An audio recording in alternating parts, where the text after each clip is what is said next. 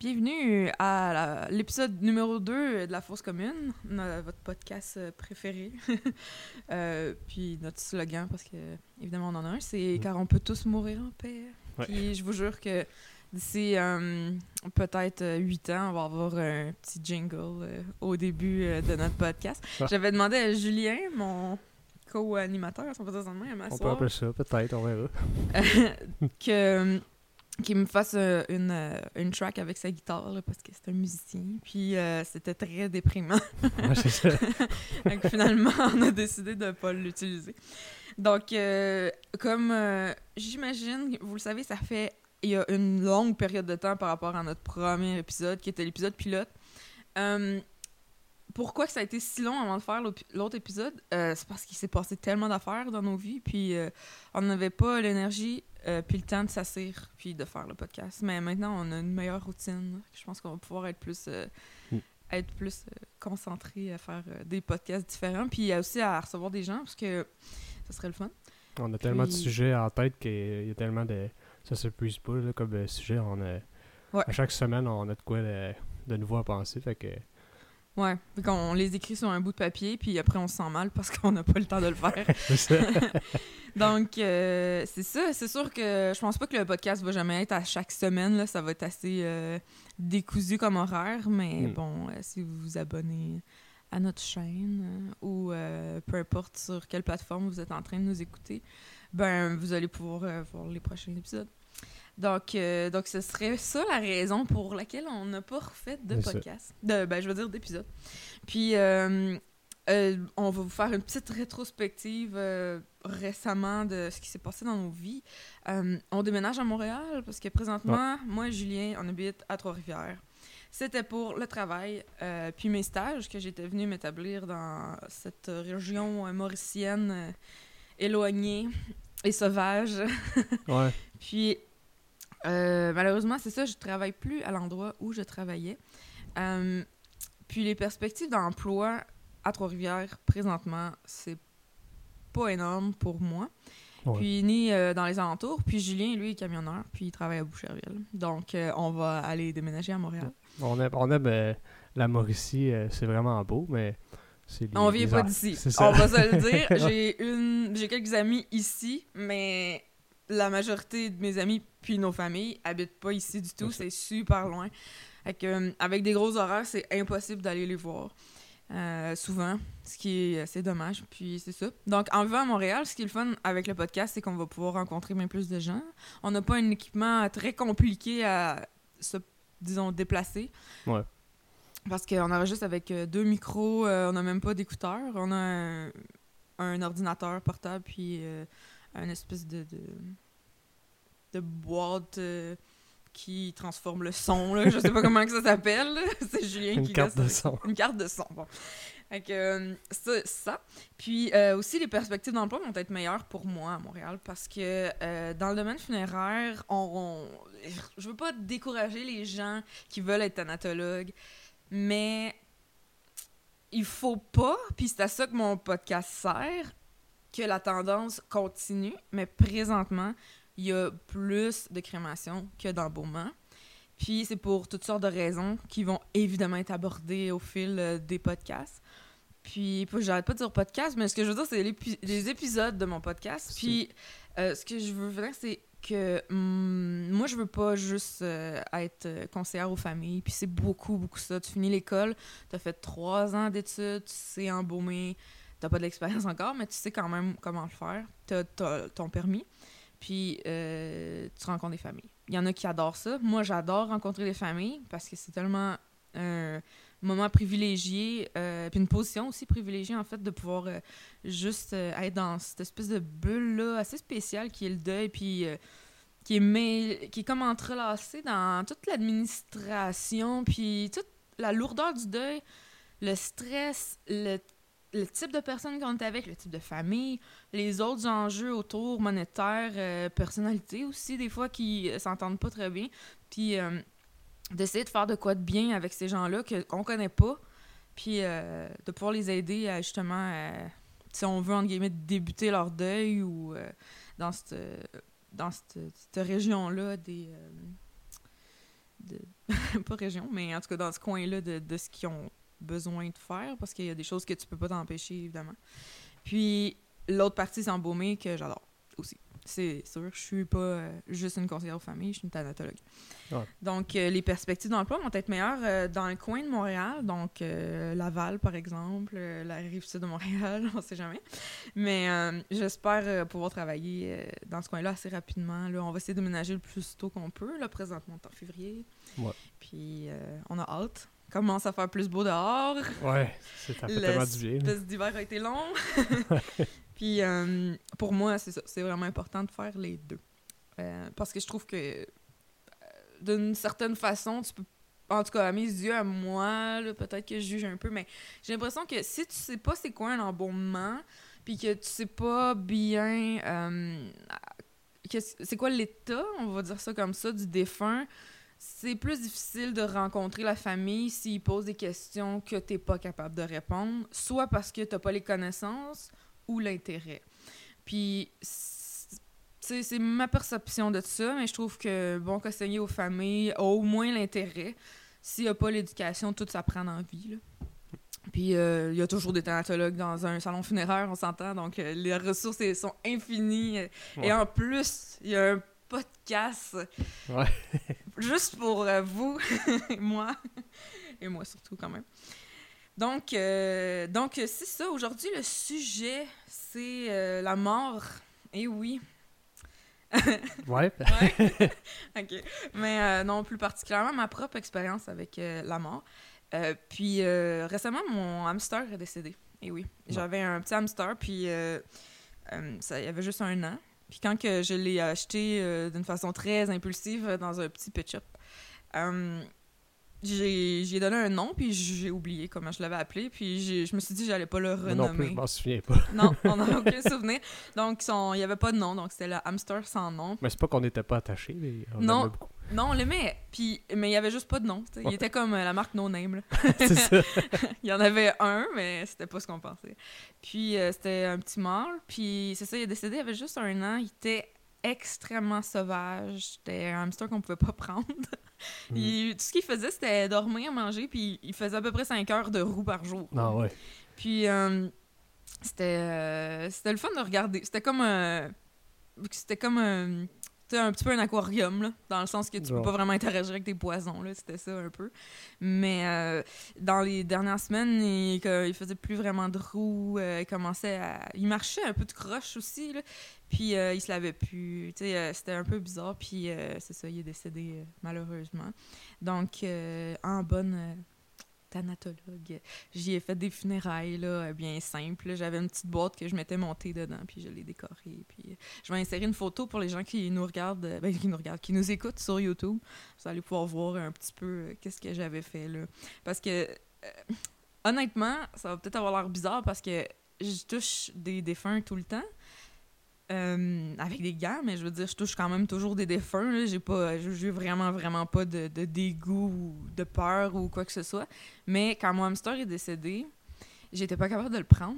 Puis j'avais une- des barbouillettes autour de lui pour pouvoir le déposer dans la boîte. Puis euh, ça me faisait. euh, Ah, je trouve ça, Ça- étonnant, aussi. Ouais, ça me faisait, là. euh, tu sais, j'avais des larmes, puis c'était pas de la peine, c'était de la peur. J'avais de la peur complètement.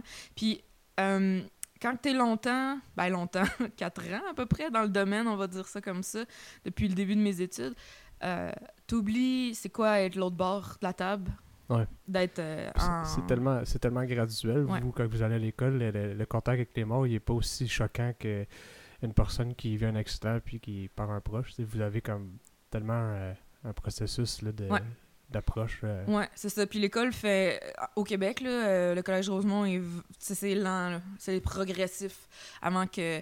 On... Parce qu'ils veulent être sûrs de faire une espèce d'entonnoir, j'imagine, pour que le monde qui veulent vraiment soit prête. Même si t'es déjà prête, Ouais. faut que tu passes dans l'entonnoir quand même, mais t'as pas le choix.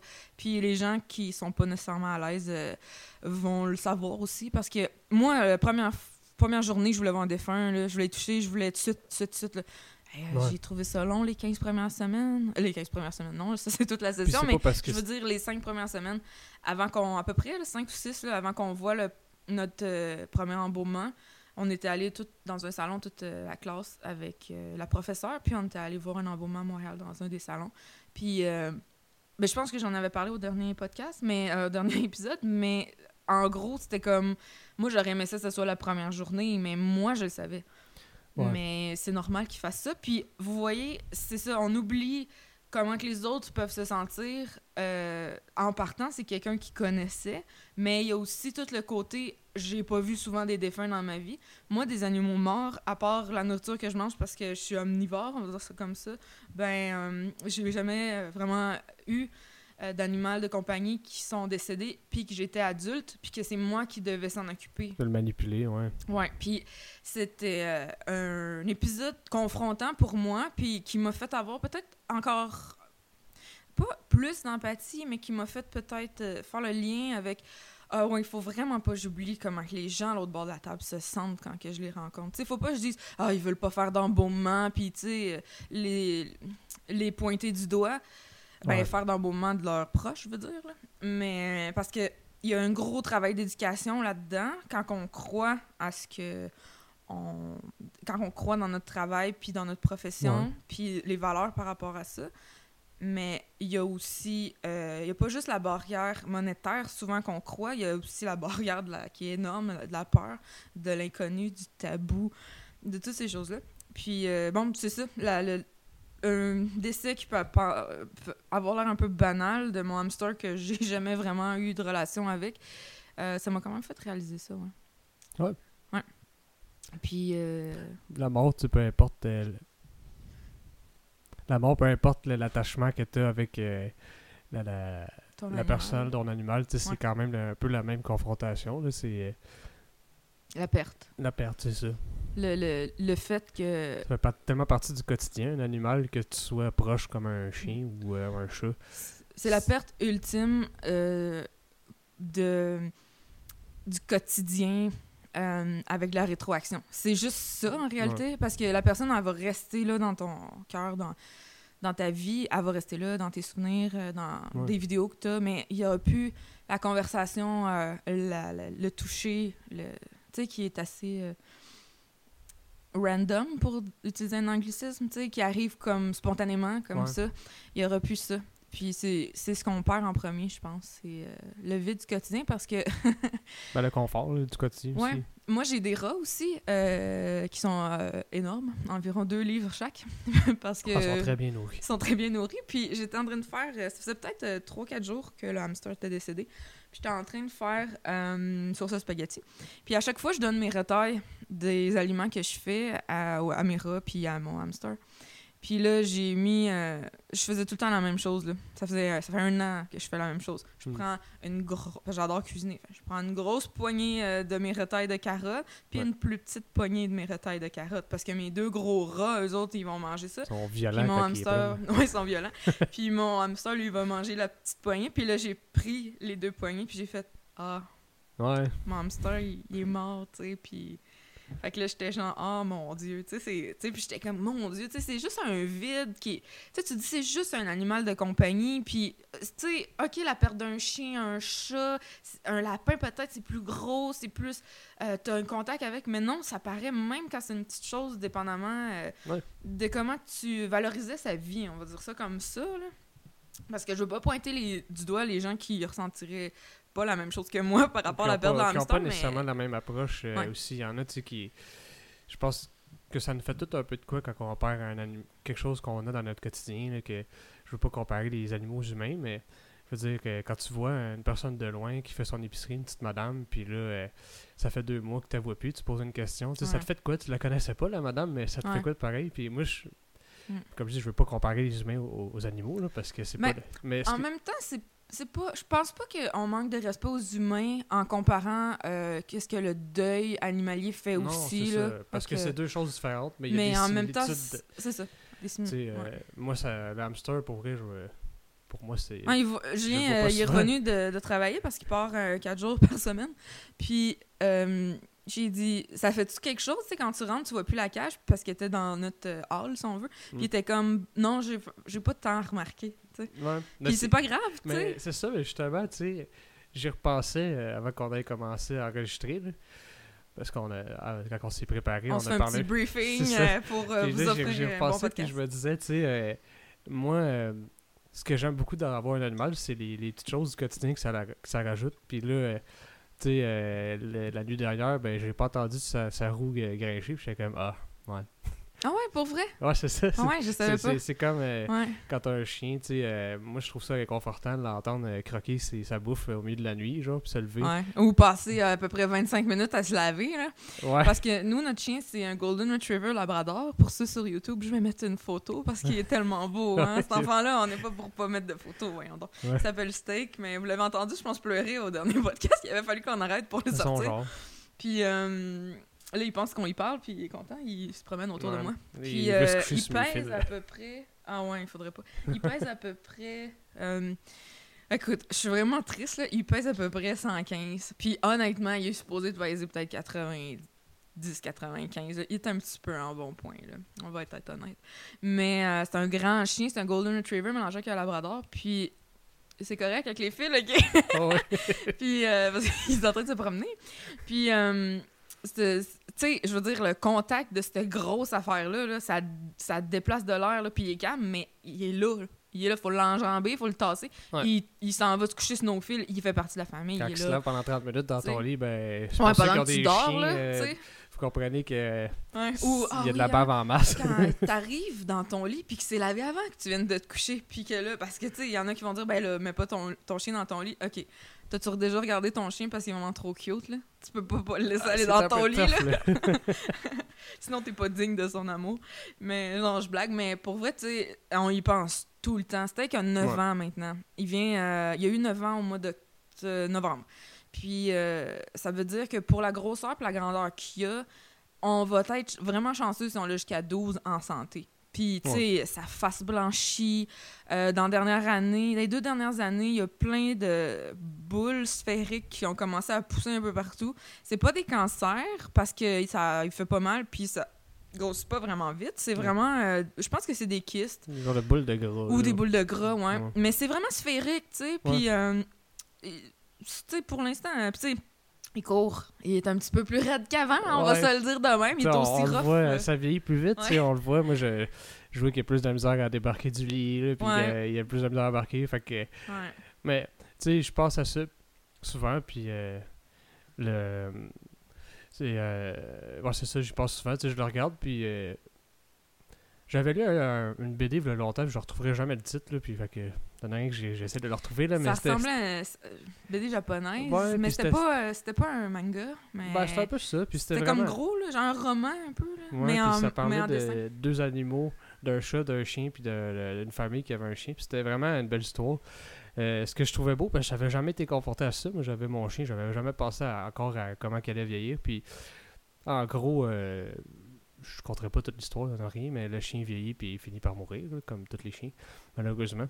Puis, euh, sauf que l'histoire, la- l'approche qu'il y avait, c'est que le maître, il comprenait que son chien, ça ne dérangeait pas de mourir qu'il l'acceptait, on dirait, dans son quotidien, puis il pensait pas vraiment, mais qu'il voulait pareil, aller dehors, il voulait pareil courir, même s'il fallait qu'il s'arrête, puis c'est ça que je pense avec mon chien, Mhm. je, je suis pas malheureux tout le temps quand je le vois avoir de la misère, je maintenant, quand je vois qu'il se lève, ben, c'est là que je vais lui donner de la bouffe, parce que je sais qu'il est déjà levé, ben, je sais que lui, il, il va tout le temps essayer, euh, pareil, de faire Mhm. ce qu'il veut faire, je l'amène dehors, il veut quand même courir, même si euh, ses pattes euh, commencent à... Ouais, rouiller un peu. C'est ça.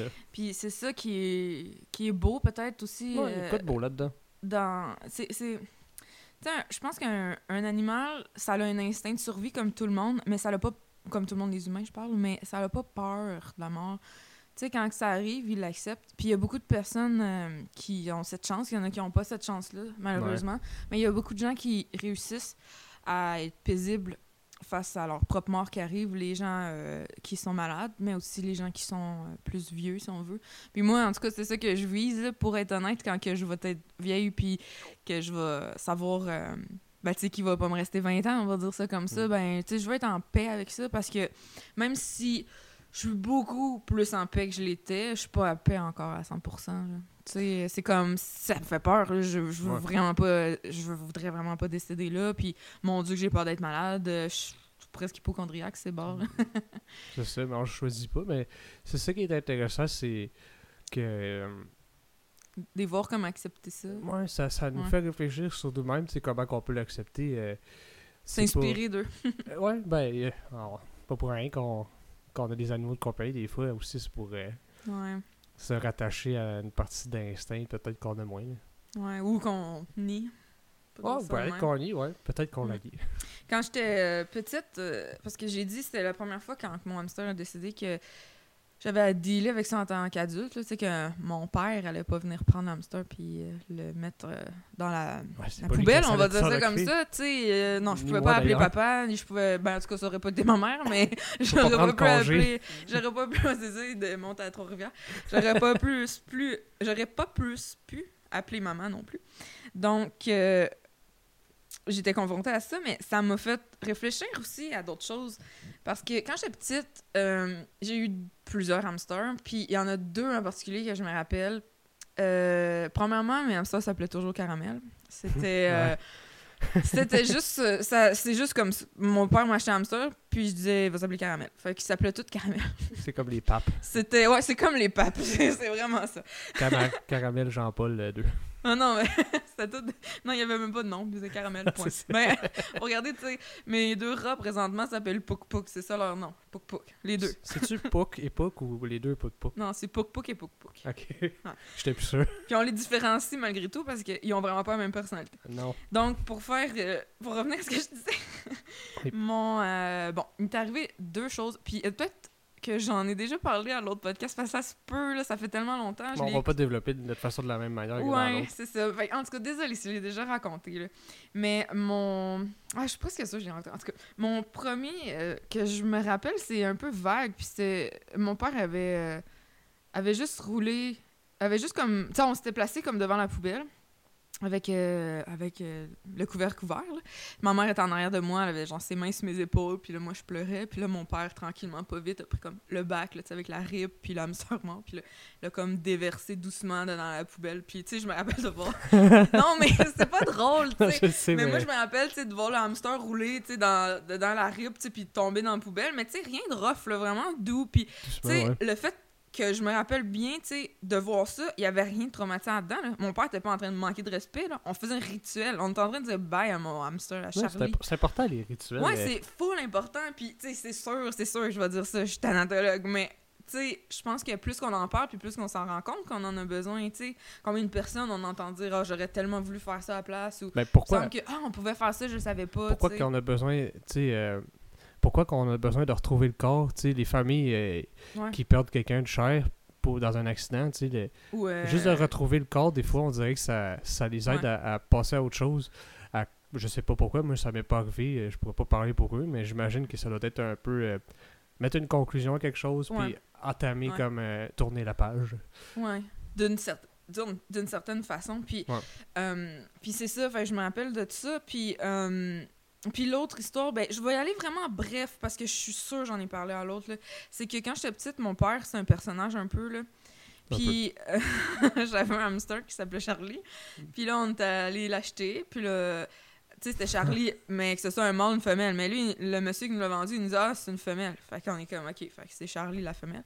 Puis, euh, ben, crime l'hamster grandit, puis ben, il se met à avoir un cancer. Puis là, mon père, euh, il est comme. Tu sais, on n'a pas Internet, là. J'ai genre 5-6 ans, là. Ouais. Enfin, là, j'ai 28, fait qu'il n'y a pas Internet, OK.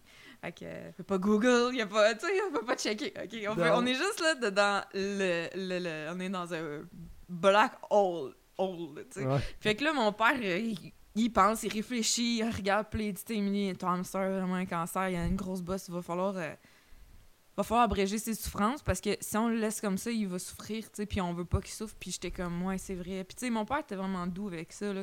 C'était comme, tu sais, mes parents m'ont jamais, puis c'est ça que je vais faire le lien avec euh, le premier décès que j'ai vécu d'une personne humaine Mhm. c'est que mes parents m'ont jamais euh, couvé contre la mort.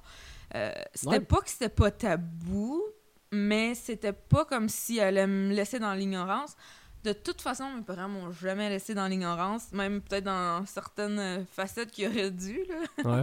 Mais euh, de façon générale, non, je savais ce qui se passait dans, dans notre famille, je savais ce qui se passait dans, euh, leur vie à eux autres aussi, là. Ouais. Puis, euh, c'est ça. Puis, ben, mon hamster, mon père, moi, puis moi, puis mon papa, on s'est mis devant le bol de toilette. Puis, ben, mon père a flushé l'hamster. Ouais. Puis, c'était une façon d'abréger ses souffrances parce que c'était mon père, il aurait pas tordu le cou, là. Puis, Ouais, genre, mon père me- m'a raconté quand j'étais rendu plus vieille que, donné, quand il était petit, il avait trouvé un oiseau blessé. Il avait peut-être, genre, 7 ans, là.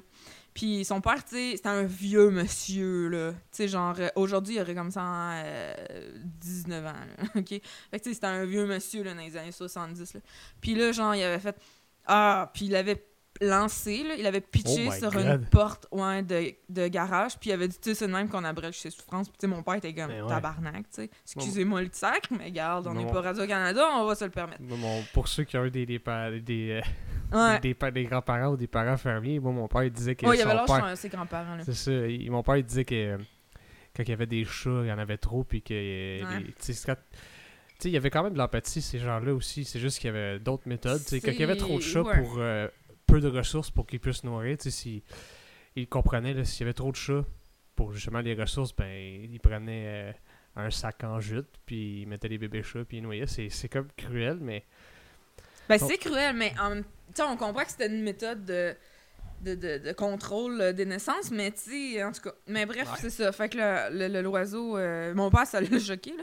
Fait que lui, tu sais, il comprenait que c'était le même un petit peu scénario, mais il voulait pas me traumatiser, parce que lui, ça l'a traumatisé, Il honnêtement. disait là. que ça devait pas mal être violent, genre. Ouais, c'est ça. Fait que moi, je me rappelle très bien de voir mon hamster cancéreux se faire flusher dans le bol de toilette.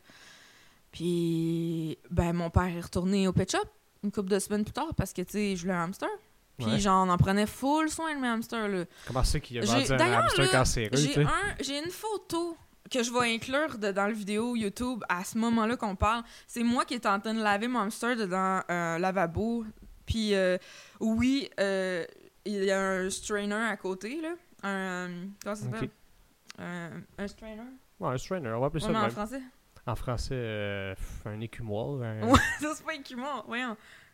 En tout cas, euh, un strainer, un un strainer, strainer, on là, sait je suis vraiment désolée de l'anglicisme, mais bref, euh, Ben. Dans ma tête, euh, j'ai pris pour genre que le hamster euh, soit plus euh, autant mouillé, mais je suis sûre que non, j'ai pas fait ça. Mais anyway, tout ça pour dire que le, mon père est allé au pet shop, puis que le gars qui vendait les, les animaux, il a dit Oh, mais c'était ses testicules, monsieur. c'était juste un mâle. Il n'y avait pas de cancer. Puis, tu sais, mon père, c'est un personnage, là, parce qu'on s'entend que j'ai calculé, puis il devait avoir à peu près 35 ans quand c'est arrivé. 30, Ah. 33, 30, 30, mettons 34. Puis, ouais, notre chien, il pleure, ça se peut que vous l'entendez. c'est un lireux. Fait que, fait que c'est ça, ouais. Fait que euh, mon, mon père puis ma mère aussi m'ont jamais comme... euh, tu sais, ils m'en ont parlé, puis ils m'ont expliqué euh, les, déf- les décès, puis tout. Puis par rapport au hamster qui était malheureusement pas cancéreux, Ouais. Ben malheureusement, en tout cas, je sais pas, je sais pas si c'est malheureux ou heureusement, mais il a sûrement pas survécu à son voyage dans les égouts. Là. Ben bref, euh, euh, tu sais, mon père m'en a pas parlé tout de suite. Là. Il a quand même attendu, mais il a fini par me dire la vérité, là, parce que je pense que ça m'aurait rendu trop triste à cet âge-là. parce que lui, il était vraiment, oh mon Dieu, voir que j'ai fait ça. Mais c'est ça. Donc, euh, aujourd'hui, ce que je voulais vous parler, euh, c'est ma première expérience avec, euh, avec euh, la mort, tout simplement, d'un être cher. Hmm. Puis, c'est peut-être pas. Tu sais, je pense que la première partie du podcast, de l'épisode d'aujourd'hui était quand même joyeuse, là, tu sais. Ouais. Mais c'est- sûr que le reste, ça va être un peu triste, là. Parce qu'on parle, on parle de la mort d'un enfant. Puis, euh, quand. Moi, je vais pas dire les noms, euh, ni euh, tant les liens, là, euh, de fam- familiaux, là, à part le fait que c'était ma cousine, puis son âge, puis euh, des, certaines informations comme bon. comment elle est décédée. Là.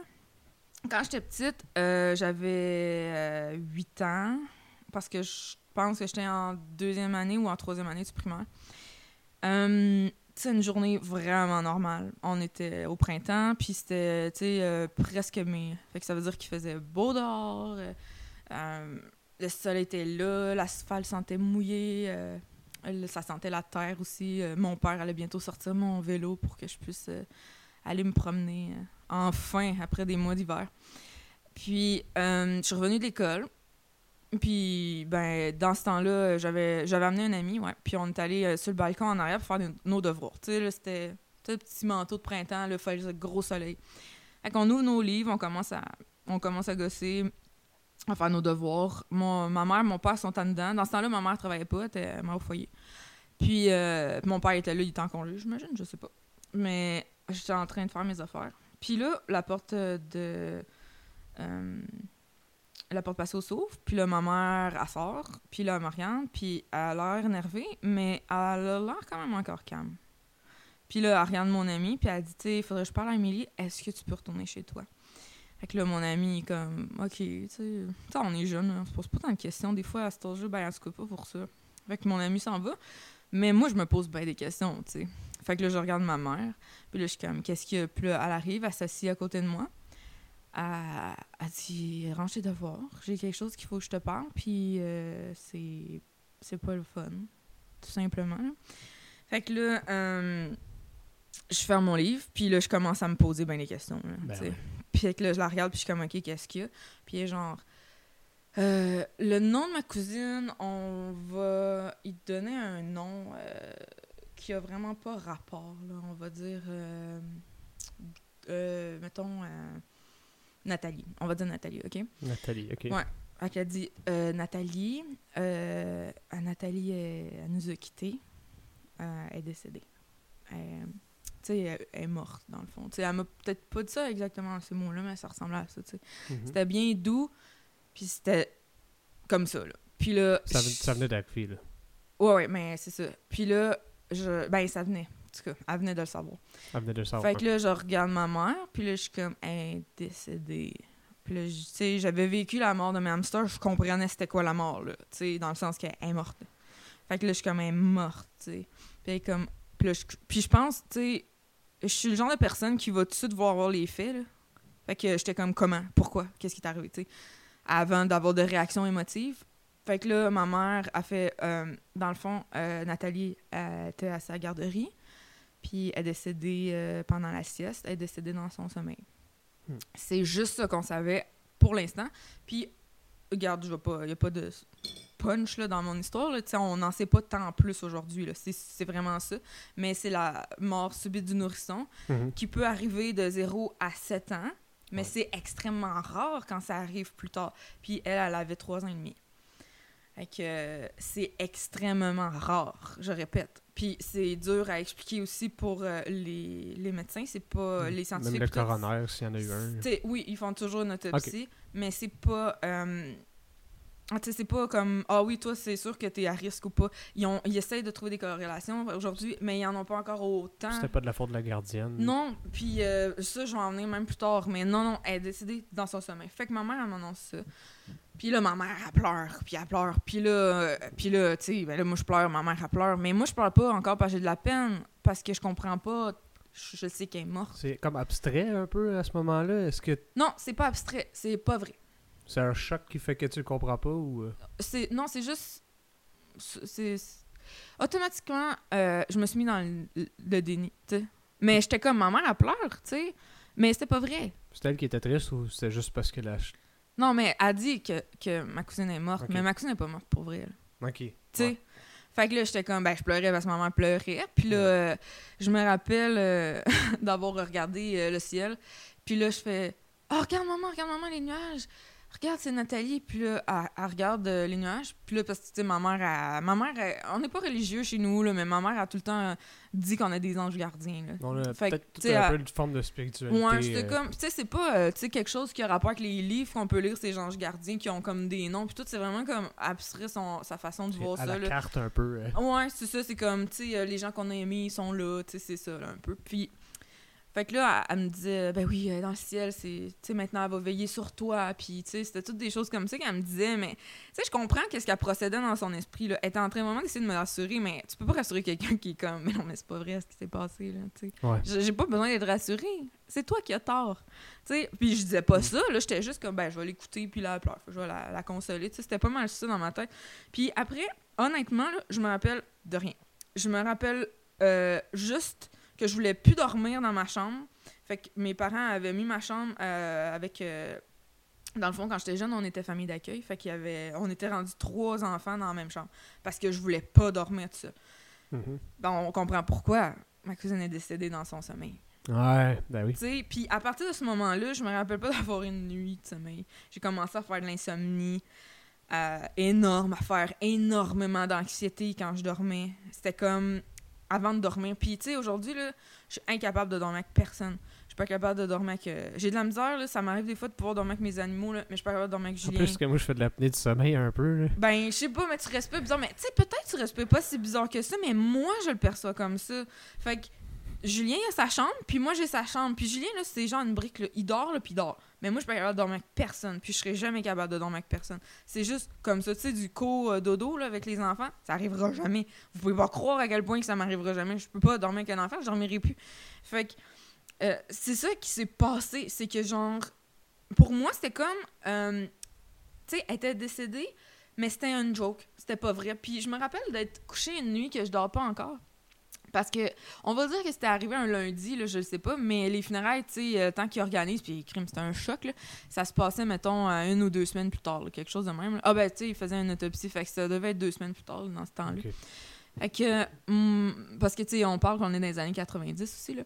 Fait que, moi, je me rappelle d'être couchée dans mon lit, puis de penser à genre. Parce que, là, mes parents me préparaient, là, t'es comme, on va aller au salon funéraire, on va la voir, euh, tu sais, puis ils essayaient d'en parler, puis tout, puis, tu sais, c'était juste. Puis, je me rappelle d'être couchée dans mon lit, de regarder nulle part, puis de juste faire. ah ouais, on va arriver au salon, là. Puis là, tout le monde va être en train de pleurer. Puis là, je m'imaginais comme, tu sais, j'avais jamais vu un salon funéraire, là. Fait que je m'imaginais comme, tu sais, une espèce de salle. Puis là, qu'il y aurait comme un cercueil dans le fond. Mais que le cercueil, ça serait un mannequin qui aurait dedans le cercueil. Mais qu'on pourrait comme ouvrir le, le mannequin comme un sarcophage. Puis qu'à l'intérieur, il y aurait- il y aurait Nathalie qui serait vivante. Puis genre, elle serait comme Allô? Puis là, on ferait comme Ah si, on niaisait. Puis moi, je serais comme Ben oui, ah, si. Moi, je le savais que c'était pas vrai. Là. Puis là, j'étais Ouais. comme C'est ça qui va arriver. Là. Puis tu sais, Ouais. j'avais 8 ans, 7-8 ans. là. Fait que c'était pas comme. J'avais aucun, aucun, aucun, aucun euh, insécurité par rapport à ce que je pensais. là. C'était ça qui allait se passer. Point. Là. Euh. Mes parents pleuraient pour euh, rien. Ma famille pleurait pour rien. J'étais enfant unique à cette époque-là. Ma soeur et mon frère n'étaient pas encore nés. C'était pas vrai. C'était juste pas vrai. Fait que. euh, la façon que ma mère a appris euh, le décès de ma cousine, c'est quand même assez euh, spécial, on pourrait dire ça comme ça. Le téléphone a sonné dans la journée, puis c'était ça, c'est quelque chose que ma maman m'a raconté plus tard. Puis c'était dans le temps qu'on avait un afficheur, parce qu'on était full techno dans les années 90. Puis ma mère, elle a vu le numéro, puis c'était un numéro qu'elle connaissait pas. Fait qu'elle a décidé qu'elle répondait pas. Puis il y a eu un message sur le répondeur, puis elle l'a écouté euh, quand moi puis mon ami, on était en train de faire nos devoirs. Fait que mon père est dans la cuisine, euh, je sais pas qu'est-ce qu'il faisait, mais il était dans la cuisine, ma mère aussi. Fait que là, elle écoute le, message, puis là, ça dit « Oui, bonjour Diane ». Ma mère s'appelle Diane. Puis euh, elle dit... Ben pas « Oui, bonjour, joyeux », là, mais genre euh, quelque chose de sérieux, du genre Allô Diane, je je sais pas comment te le dire, là. Je, veux juste au courant tout de suite. Euh, Nathalie euh, est décédée. Euh, puis là, elle, elle explique à peu près qu'est-ce qui s'est passé, la personne. Puis là, tu sais, elle est à tel hôpital. les, euh, Mm. les parents de Nathalie sont là aussi. Puis là, ma mère, elle vient me le dire tout de suite. Puis ma mère, c'est comme, je m'en vais là-bas, là. Je m'en vais à l'hôpital là, là. Pour ça, pour, pour Ouais, ouais, elle s'en va tout de suite. ouais.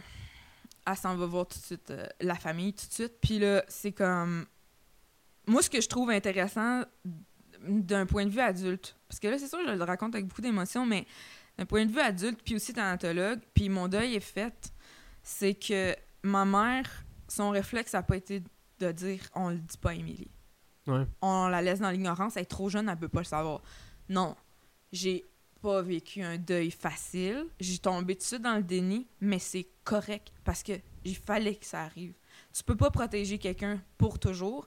Puis si t'es un parent puis que ça arrive, tu peux pas protéger ton enfant pour toujours. Il y a des choses en vie que faut que tu apprennes puis que tu vas vivre. Puis moi, je trouve là, que ma mère puis mon père ont décidé de me le dire right away puis que c'est la meilleure décision qu'ils auraient pu faire. Est-ce qu'ils auraient pu agir de façon meilleure quand que après toutes les funérailles puis le reste, quand que le vrai deuil a commencé?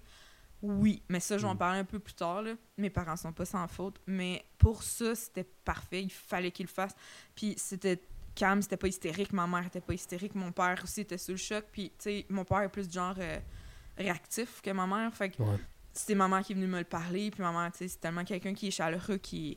euh, tu sais, c'est vraiment, là, tu sais, l'image qu'on se fait d'une maman, c'est ça, ma mère. là. Tu sais, la, la maman cuisinière, là, euh, qui porte une robe, là, ma mère porte pas de robe, là, mais Non, dans ben, ce sens-là, là, tu sais, Ouais. euh, euh, affectueuse, puis chaleureuse, accueillante, c'est ma mère, ça. mhm. Fait que, fait que c'est ça qui est arrivé. Puis là, ma mère est partie à l'hôpital avec... elle était partie toute seule, puis elle disait qu'elle a eu de la vraiment la misère. Puis, écoute, je vais vous donner des détails, parce que, honnêtement... Puis, je vais faire un disclaimer, si on veut dire ça comme ça, c'est que, tu sais, mon podcast, c'est quelque chose qui est bien personnel, parce que la mort, à partir de cet âge-là, ça a fait partie de ma vie. Ouais. Fait que c'est pour ça que je peux pas faire comme si euh, c'était juste arrivé puis que je fais juste le raconter. Non, ça a le conçu. C'est une expérience. Ouais, euh, mais ça a conçu ma perception de tellement de choses parce qu'il a tellement fallu que je me combatte des années, des années là, avant de commencer mon deuil parce que je vais en parler plus tard, mais c'est ça, là, ça m'a pris Ben, des années. Être confronté à la volatilité de la vie Oh, à un ouais. si jeune âge, quand t'es jeune, t'es pas. On est dans une société que les enfants Ouais. meurent pas souvent, c'est pas. C'est pas quelque chose de. Garde, toutes tes grands-mères et tes tantes ont toutes perdu huit enfants. Mm. Non, c'est pas ce qui arrive aujourd'hui. Fait que ce que je veux dire, c'est que euh, ma famille, si elle écoute le podcast, c'est avec euh, tellement d'amour que je suis en train d'expliquer ça, tellement Mhm. d'empathie, puis euh, respect. C'est ça, c'est ça que je voudrais là, qu'ils sachent, c'est que je respecte tellement euh, notre histoire familiale qui nous appartient à nous. Puis on a toute notre perception puis notre Mhm. expérience par rapport à ce qui s'est passé.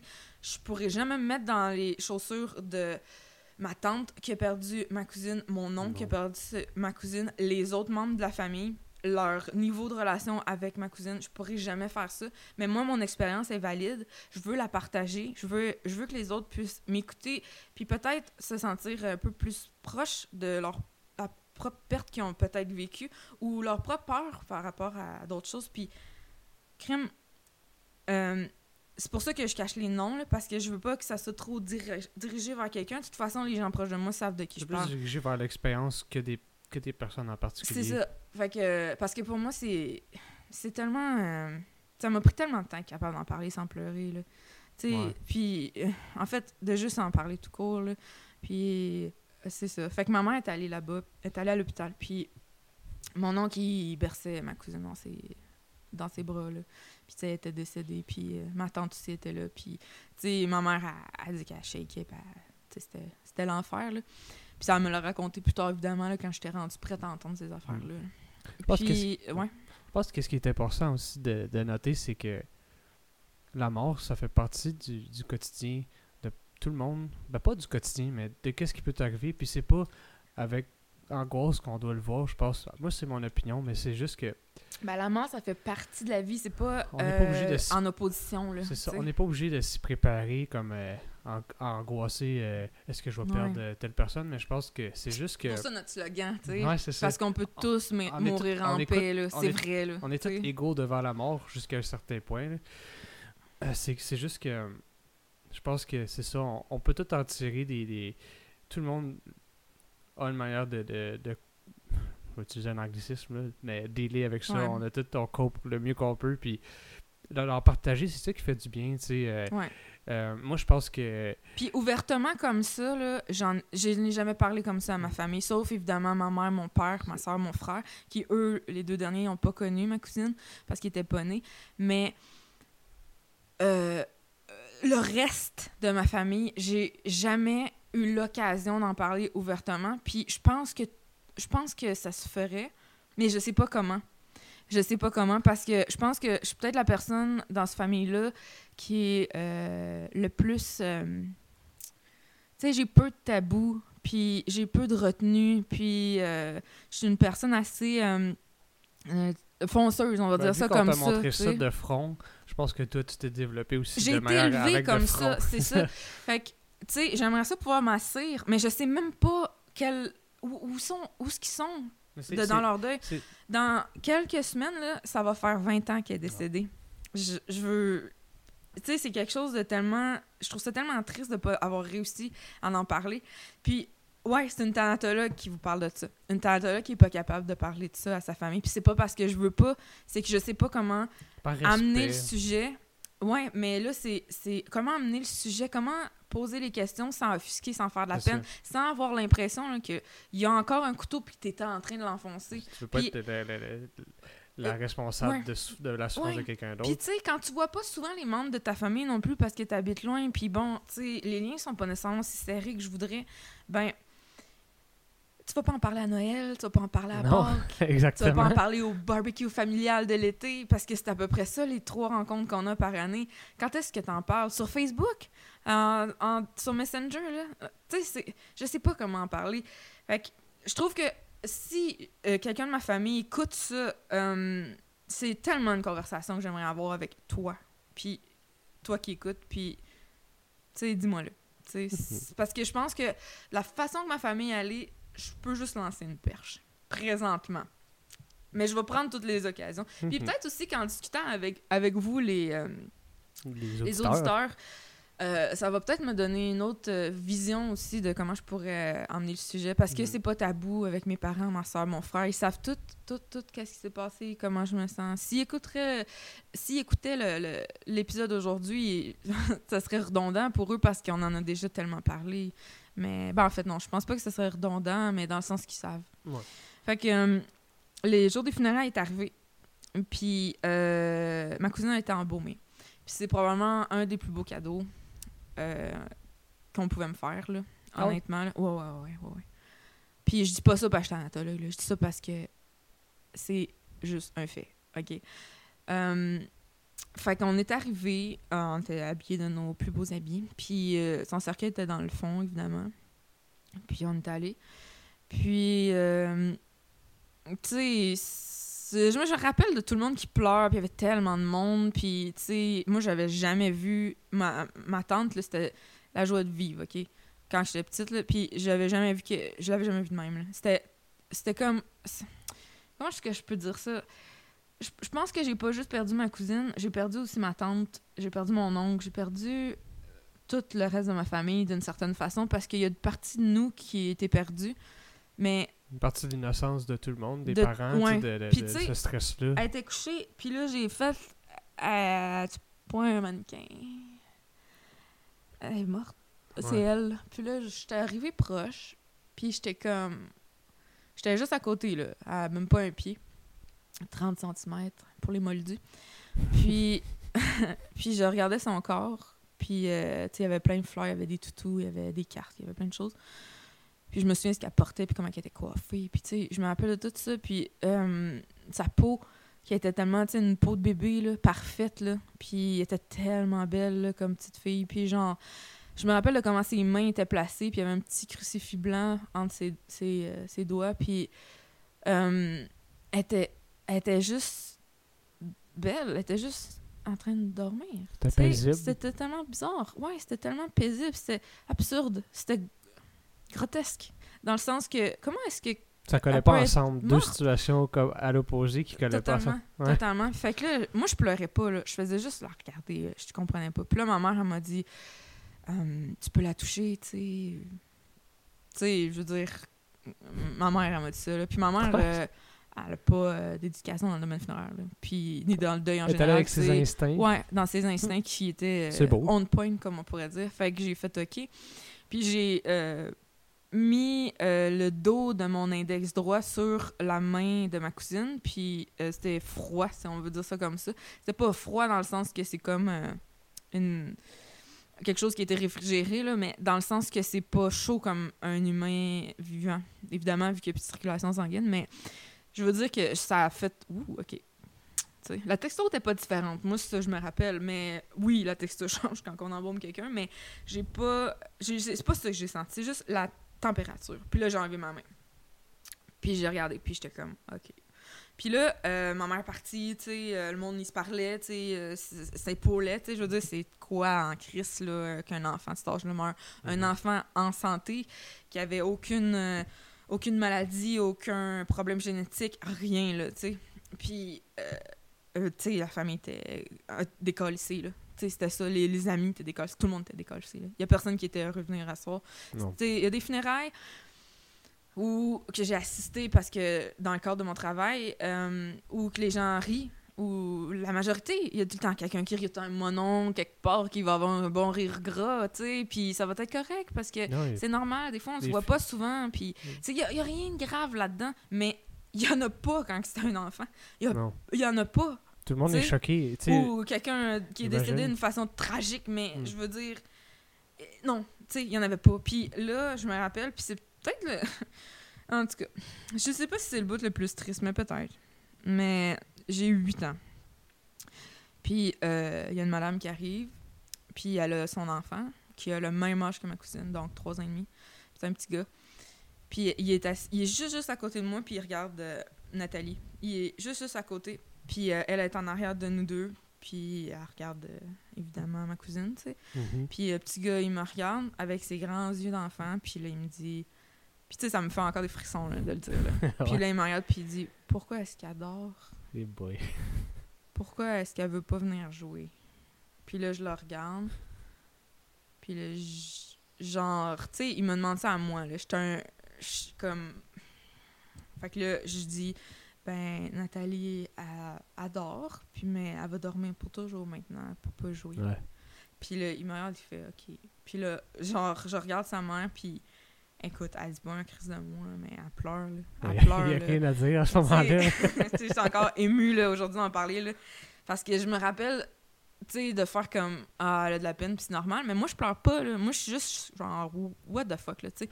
Fait que moi, j'ai dit ça au petit gars, puis tu sais, je commence à comprendre qu'elle est morte. Là. Puis je dis souvent le mot morte, puis ça a l'air tellement comme vulgaire, mais c'est parce que c'est les mots que j'avais dans ma tête, vous comprenez? C'est pour ça Mm. que je veux les utiliser. C'est Elle est décédée. Mais là, je suis pas la thanatologue qui parle, je suis aussi juste Émilie.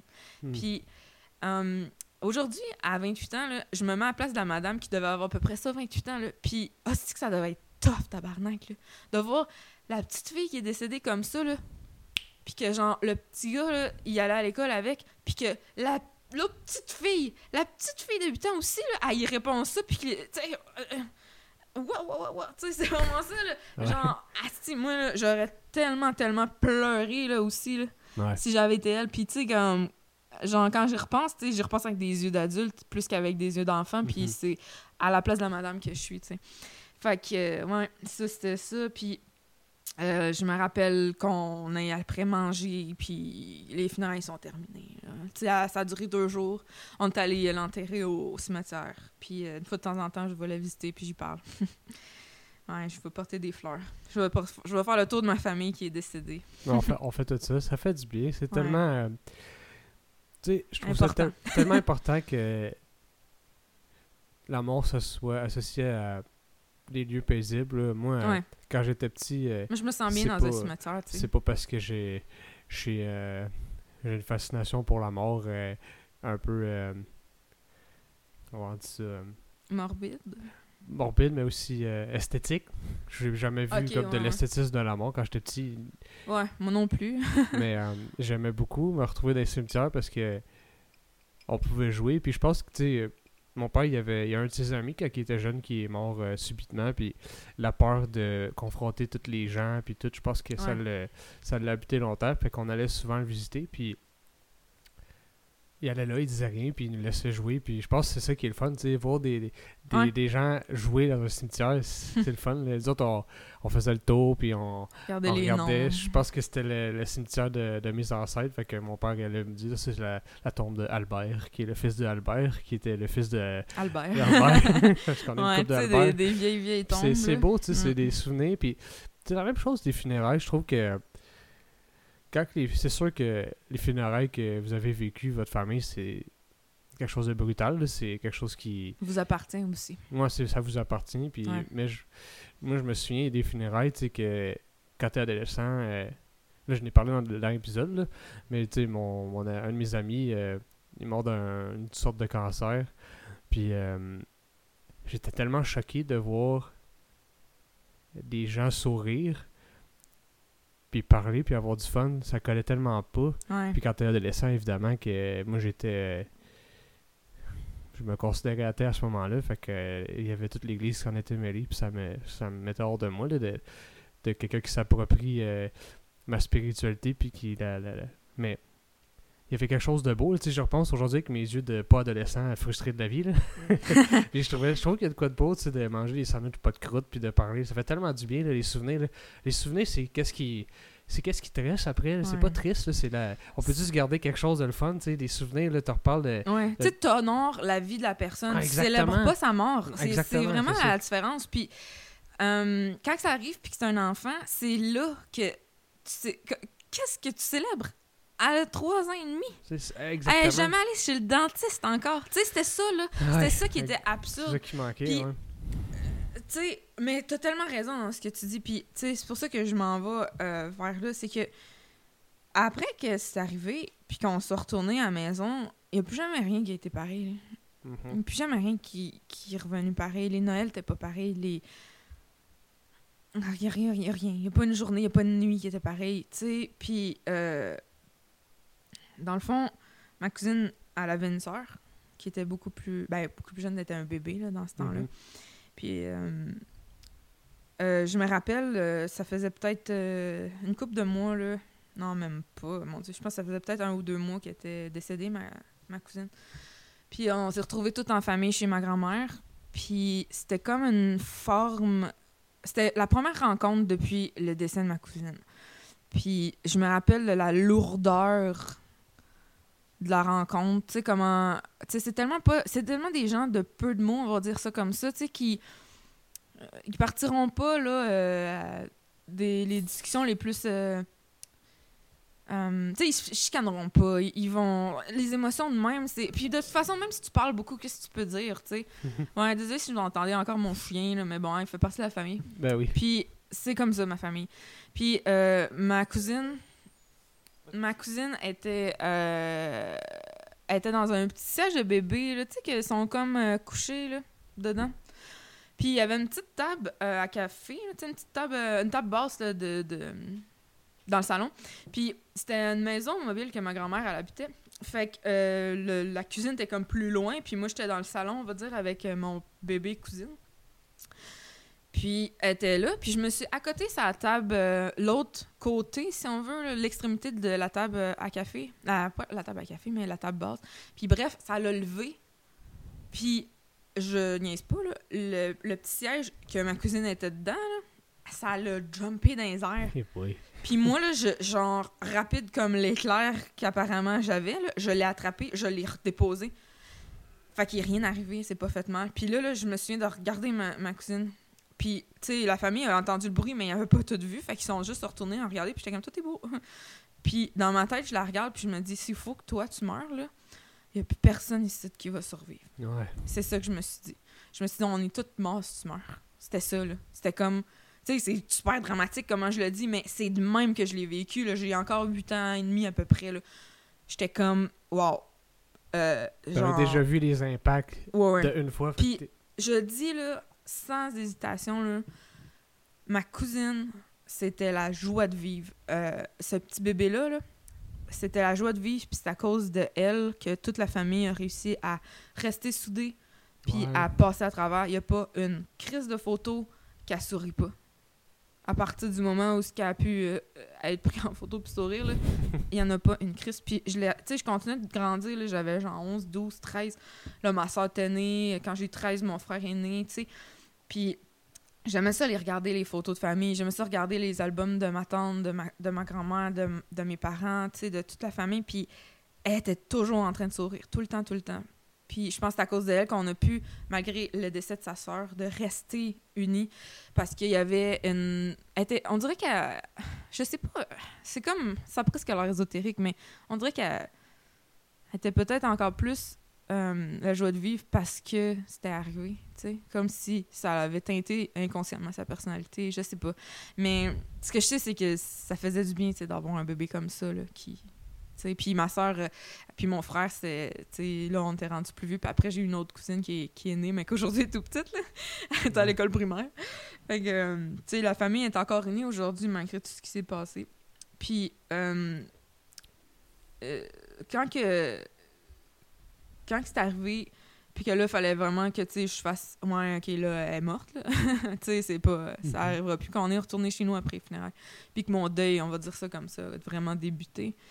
Euh, moi, j'étais juste en crise. J'étais juste en crise. Moi, j'étais pas athée encore, là. On n'a jamais été religieux, mais, tu sais, Jésus, dans ma tête, c'était tellement genre... Tu sais, on avait une Bible avec... euh, tu sais, dans les vieux livres à mon père, là, on avait une Bible avec des images de Jésus, puis j'étais tout le temps comme, ah, lui, là, il est, il est comme euh, le grand frère que tout le monde veut, il est tellement fin. Moi, c'était mon idole quand ouais, c'était ça, là. là, moi, avec. Puis, tu sais, euh, on avait des cours de religion à l'école dans le temps, ben oui, mais c'était, pas si pire que ça, là, tu sais, j'en faisais des dessins dedans les cahiers bleus, tu sais, qui avaient trois, de- trois dessins de poissons dessus. Ouais, oui. Fait que genre, la religion n'était pas ultra présente dans ma vie, mais elle était quand même là. Tu sais, le, le catholicisme, dans le fond, là, ma famille, c'est ça, les euh, racines.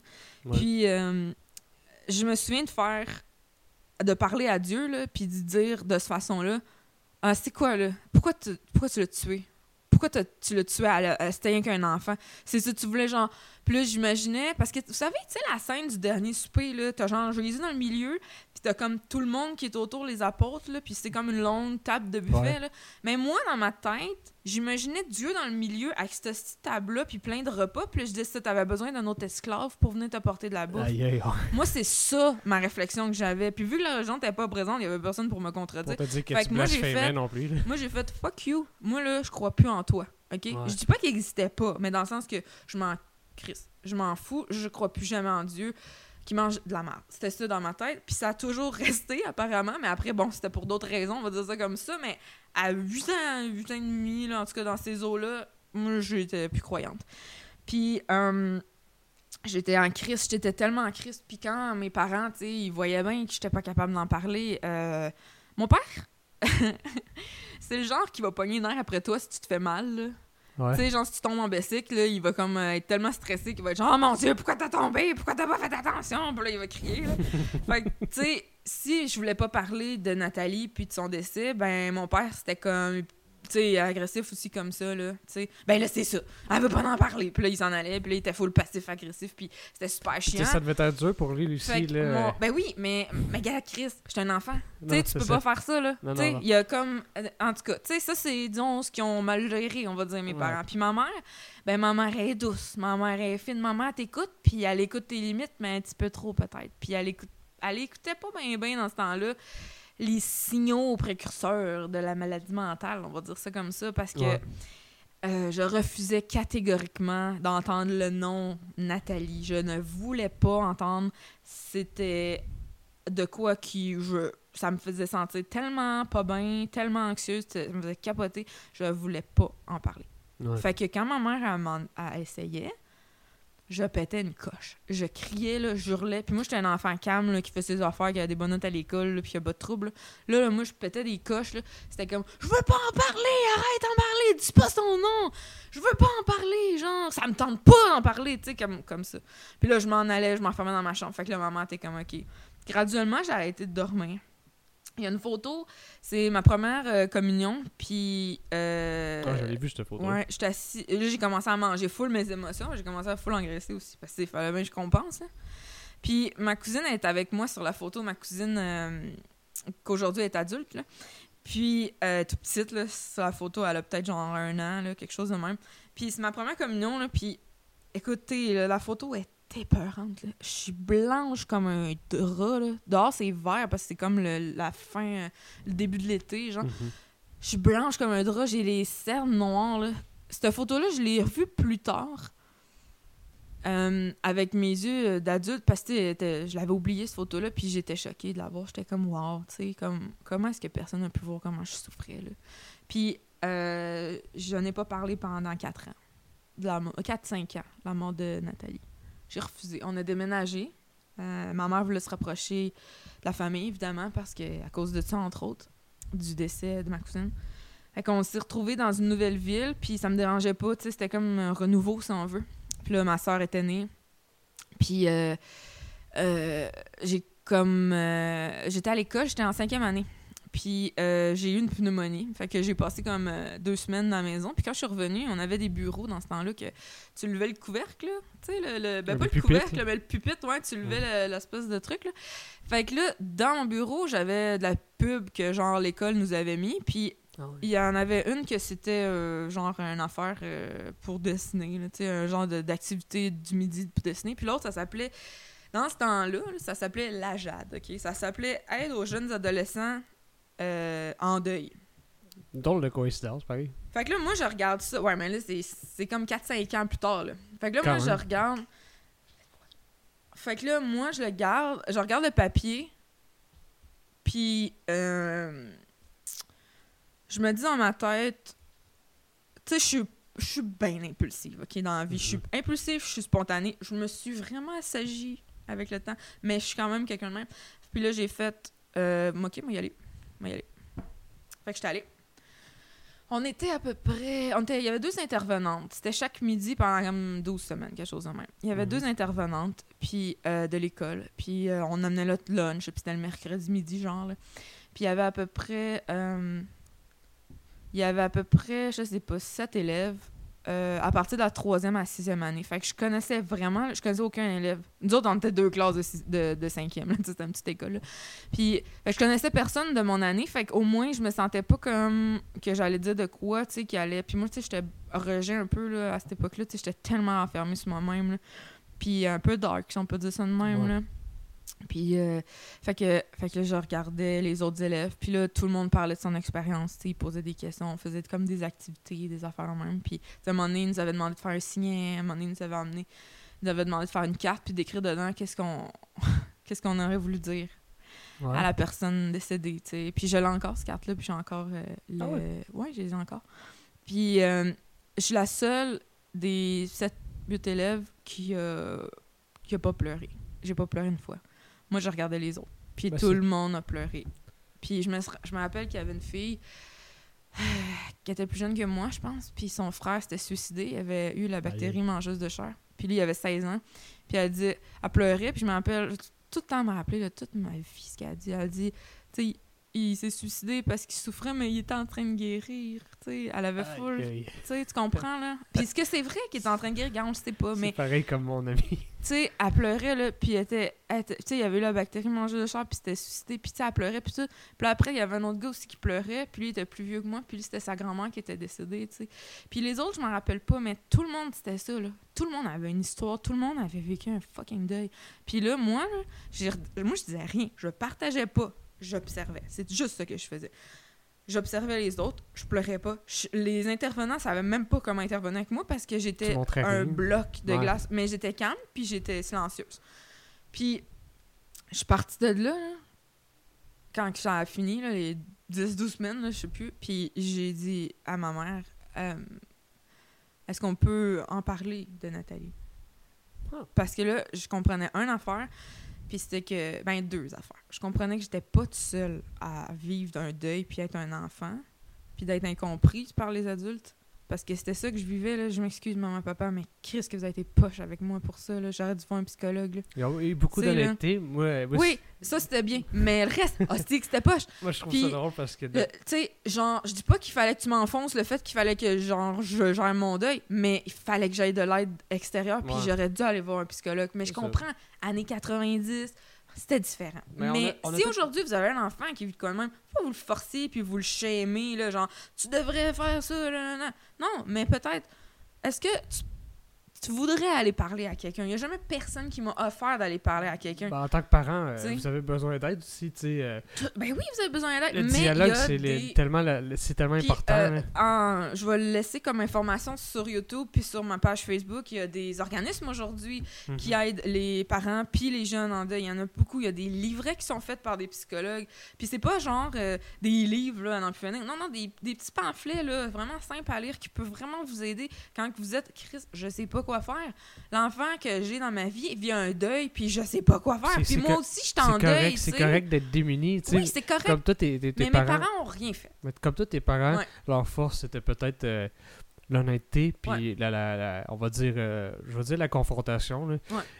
C'était leur force, et ils Ouais. sont pas du genre à cacher, ils sont du genre à vivre leurs émotions quand même. Ouais. Peut-être que leur, euh, le leur reste- faiblesse, c'était la. Puis. euh, Ben, c'était la compréhension de, de se mettre à la place d'un enfant qui euh, est un bloc, qui Qui veut pas absolument rien dire, puis qui fait un peu comme si rien n'était. Tu sais, parce que c'est ça que je faisais, hein. Puis euh, l'autre affaire que je comprenais aussi, c'est en particulier parce que j'étais une grande sœur maintenant, rendue à cette époque-là, c'est la fille qui disait que son grand frère s'était suicidé, puis ça, j'étais comme. Peut-être que moi, c'était moins pire. Mais ça, je pense aujourd'hui que c'est pas vrai. oh. Mais ça m'a aidé à cette époque-là de me dire que moi, c'était moins pire parce que je me disais que j'étais peut-être chanceuse que euh, First, allait pas souffert. Ben, T'avais 4-5 ans d'expérience face au deuil derrière la cravate. Dans Mais le sens. que aussi, euh, elle avait. Tu sais, je la connaissais moins que elle, que son grand frère, elle, elle avait connu toute sa vie. Vous comprenez ce que je veux dire? Ouais. Tu sais, c'était ça ma perception. Aujourd'hui, je suis vraiment pas d'accord avec ça parce que je pense que tous les deuils sont vraiment équivalents. Pas équivalents, non, attends. C'est pas ça que je veux dire. Mais Mais dans le sens que tu peux pas dire. Tu peux pas dire, non, non, toi, là, tu vis euh, un deuil moindre que moi ou c'est pire ce que tu vis, tu sais. C'est sûr qu'il y a certaines choses comme si tu perds ton enfant, là, on s'entend-tu, là. Tu sais, que ma tante puis mon oncle, ils l'ont vécu différemment de moi. Mais est-ce que on peut comparer la douleur avec de la douleur? Je le sais pas.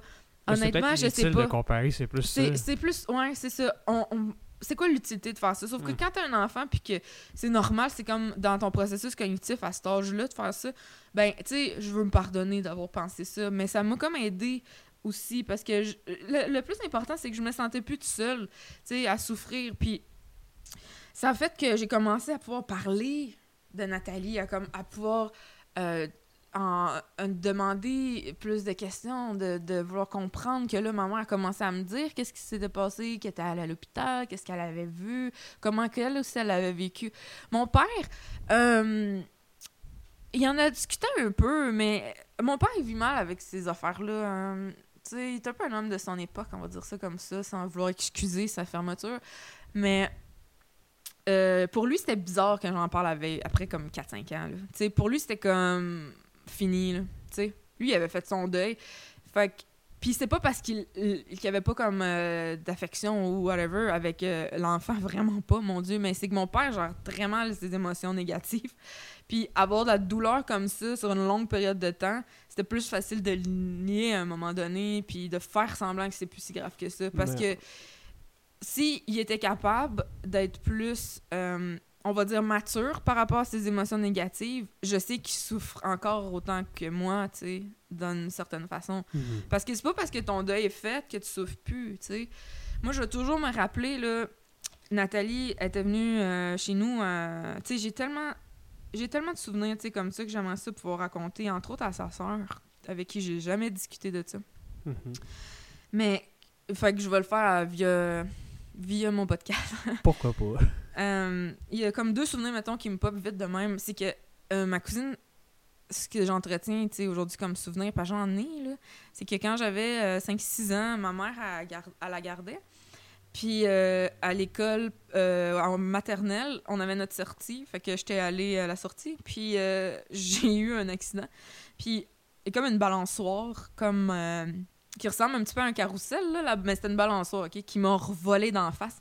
J'ai fait, euh, j'ai fait des backflips par en arrière sur une colline. Écoutez, c'était une colline qui avait en arrière. Puis euh, je me suis relevée, j'étais en sang, ça avait pas d'allure. Euh, j'ai eu là ma mère est arrivée à la place pour venir me chercher, m'amener chez le médecin. J'ai eu trois points de suture. Fait que tu sais comme à l'infirmerie de la place où que c'était la sortie, ils m'ont fait un gros bandage blanc là, tu sais, pour tout m'enrouler la tête parce que je pissais le sang. Fait que là ma mère elle arrive, puis là elle, ouvre la porte de la Dodge Caravane euh, grise. Puis ma cousine est assise dans son petit siège de bébé, puis là elle fait Bobo, Mimi, Bobo. puis elle met sa main, puis elle est toute douce, puis elle le met sur mon, mon bandage, tu sais. Puis là, je fais, ouais, j'ai un bobo, tu sais. Puis là, je m'assis, puis là, elle est comme, oh, tu sais. Puis tu vois qu'elle est full. Elle est comme full, genre. Empathique. en- empathique, ouais, full empathique. Elle est comme, oh, elle a mal, tu sais. Puis c'est full, c'est comme full un beau souvenir, parce que, comme, tu sais, on s'aimait pour vrai, là. Tu sais, c'était comme ma première sœur. Mhm. Tu sais. J'aurais aimé ça aujourd'hui avoir une relation avec elle parce que si elle était encore vivante, là, ben, elle aurait. euh, elle aurait. Elle serait probablement elle aurait peut-être fini le cégep ou elle serait en voie 2. euh, elle aurait peut-être un, un chum ou une blonde. elle serait sûrement en appartement ou presque. Puis on aurait magasiné, puis on irait manger des sushis, puis on se raconterait nos frustrations. euh, Elle serait peut-être vegan. puis elle serait. tu sais, on, on discuterait de façon animée, puis je serais sûrement pas thanatologue aussi. Parce que. euh, Tu serais infirmière. ça m'a. ben, tu sais, peut-être. hein. Tu sais, ça m'a tellement suivi euh, la fascination que j'ai commencé à avoir avec la mort, mon intérêt à comprendre, puis à. Tu sais, la tragédie qui en a de tout ça, mais aussi l'inconnu, tu sais Mais ça, ça nous construit. qui a fait, oui, qui a fait que genre j'ai décidé de donner thanatologue. Puis pourquoi est-ce que je suis autant intense quand je parle des embaumements, c'est parce que moi ma cousine décédée, c'est pas un mauvais souvenir dans le sens qu'elle faisait vraiment pas peur là. Elle était tellement belle. Elle était placée avec affection, empathie puis une certaine forme d'amour aussi là.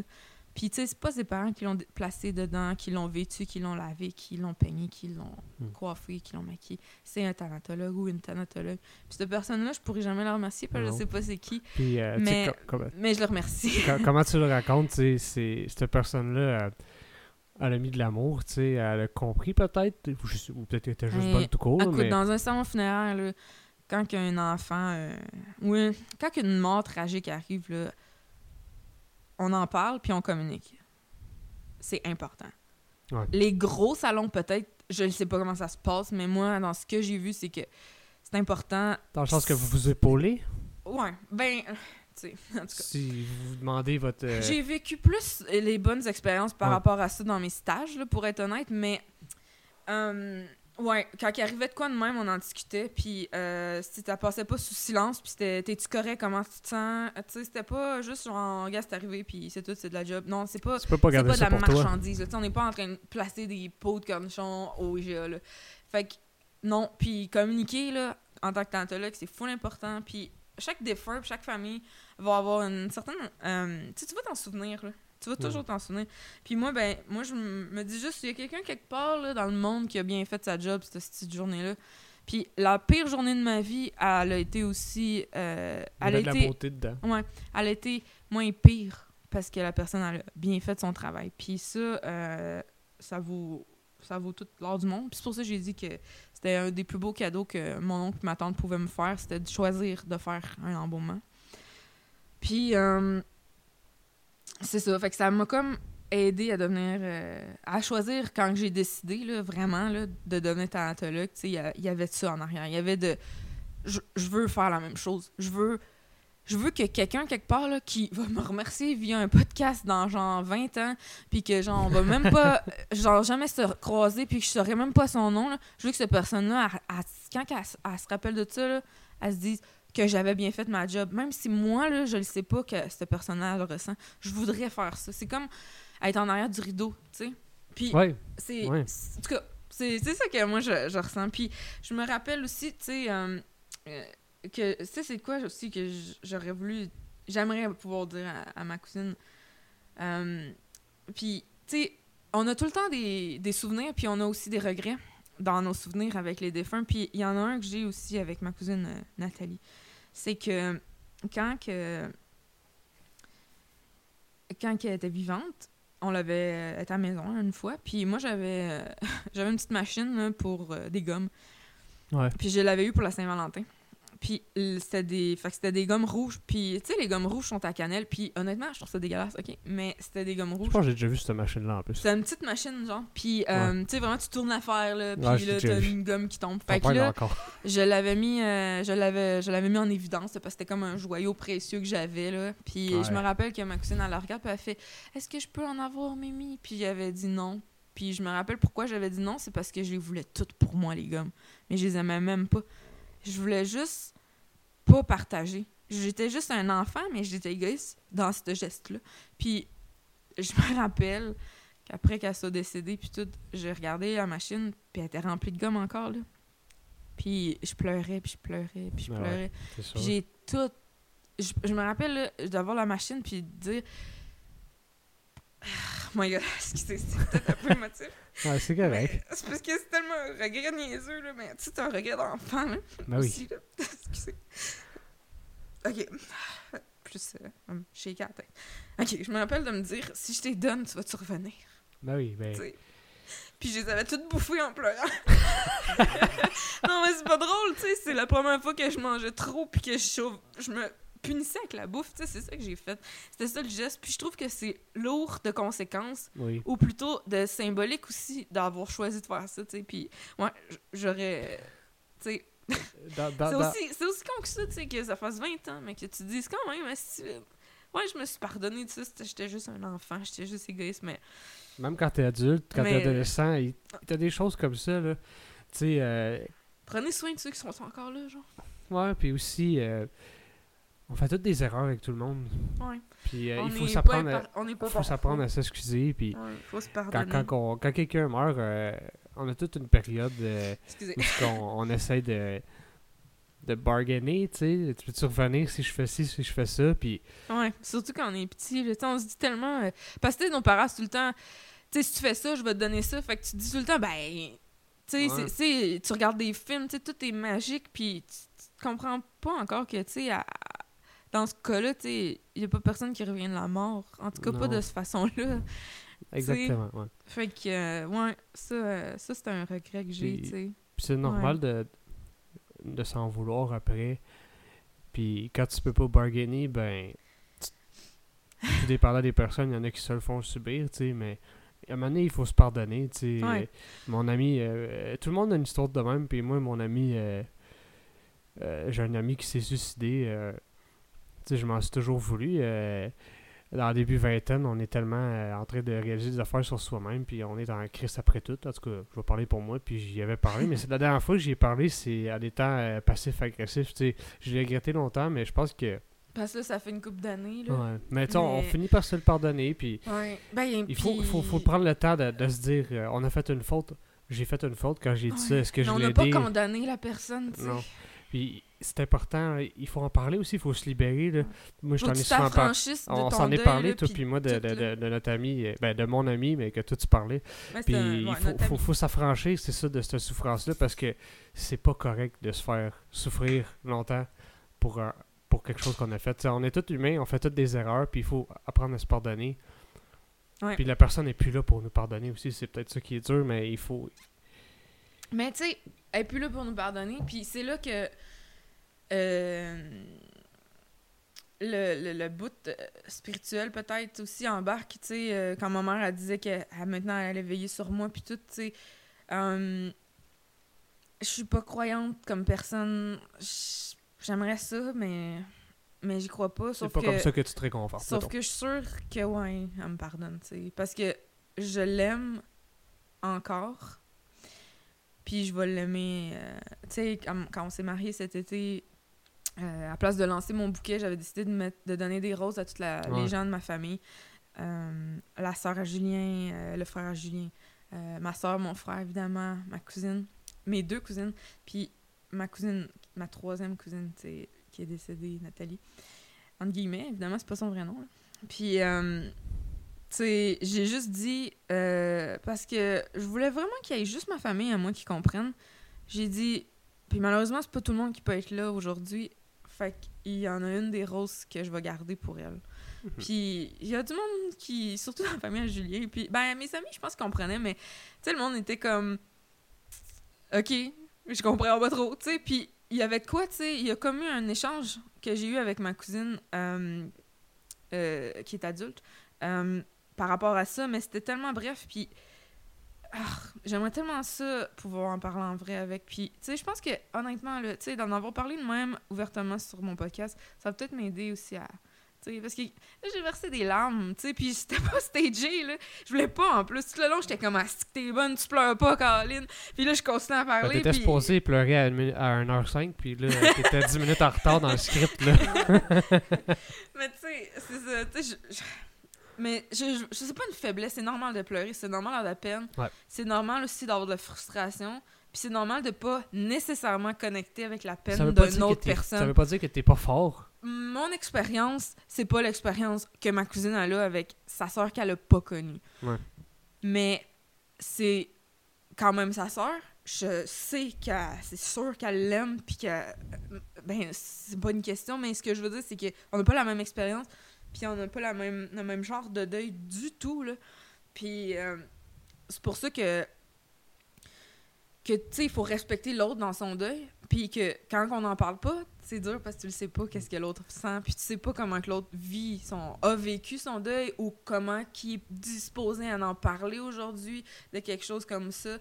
Que, euh, Mais vu que t'es. J'ai une question. mais euh, j'aimerais ça. Ouais. J'ai une question. euh, Moi, je me. Je connais un peu la réponse, là, mais vu que tu as une expérience, j'imagine. Je parlerai pas pour tous les, les, les, les gens qui sont dans le milieu, là, thanatologue ou euh, conseiller aux familles, là, mais avoir une expérience de même avec la mort, que ce soit avoir été vulnérable face à la mort, avoir été. euh, comprendre qu'on pense on est tous vulnérables. Est-ce Ouais. que ça fait de quoi, tu penses, quelqu'un d'outillé parce que t'en as vécu là tu, Ah tu oui. nommeras pas je, je sais Ouais. que par respect pour les familles ou juste par euh, bon je sais qu'il n'y a pas un code de dé- déontologie dans le Ah, dans le dire- milieu non mais attends Ouais, ouais, ouais. il n'y a pas un code de déontologie mais Ben ouais, là, on en a quand même un, là. Ben, mais on n'est pas un ordre, tu sais. Mais ouais, mais on je a veux un dire code. euh, le fait que vous avez été vulnérable ça fait de vous des gens proches de ce que c'est puis parce que t'en as eu des cas euh, lourds Mais tu veux dire meilleur avec les familles oui dans le par sens rapport que à mon expérience dans le personnelle? sens pour les guider sans être vulnérable avec eux Euh, je pense. euh, je, je pense que on est. Mais je, je sais que tu dirais parleras pas pour tout le monde. Je vais dire non, puis oui, ok? Ouais. Pour moi, oui, ok? Mais pas pour tout le monde, parce qu'il y a des gens qui vont être tellement bons avec les familles, puis ils n'auront jamais encore vécu de deuil comme ça. Ou qui vont avoir eu. euh, qui vont avoir été capables de faire face à leur deuil de façon plus simple. Quand, tu sais, dans mon cours de psychologie, quand on utilisait les types de deuil, là, moi, j'étais comme. Ce deuil-là, là, avec ma cousine, c'était un deuil compliqué en esti. Ben oui, c'est sûr. Tu sais, on s'entend, c'était chaotique, euh, ça a créé des blessures énormes qu'aujourd'hui j'ai guéri, mais ça a été extrêmement difficile, laborieux, puis ça aurait pu être vraiment mieux vécu, là. Comprenez, avec les bons Mm. outils. À l'école, est-ce que. vous- bah, je Fait finis, que, ouais, je vais finir ça. fait que, tu sais, dans le fond, mon... les autres personnes que je connais qui ont vécu euh, des deuils dans le domaine, je pense que ça les rend plus euh, à faire des liens peut-être que le monde ferait pas. Moi, j'aime, quand, quand je rencontre des familles, j'aime ça, faire le lien avec. Tu sais, quand que c'est genre, ils savent pas s'ils vont emmener les enfants au salon, puis moi, je suis comme, oui, tu vas emmener les enfants au salon, tu sais, mais je peux pas dire ça de même, mais dans ma tête, c'est ça. Fait que là, je suis comme, ben, vous savez, puis là, crème, j'en parle à ma cousine.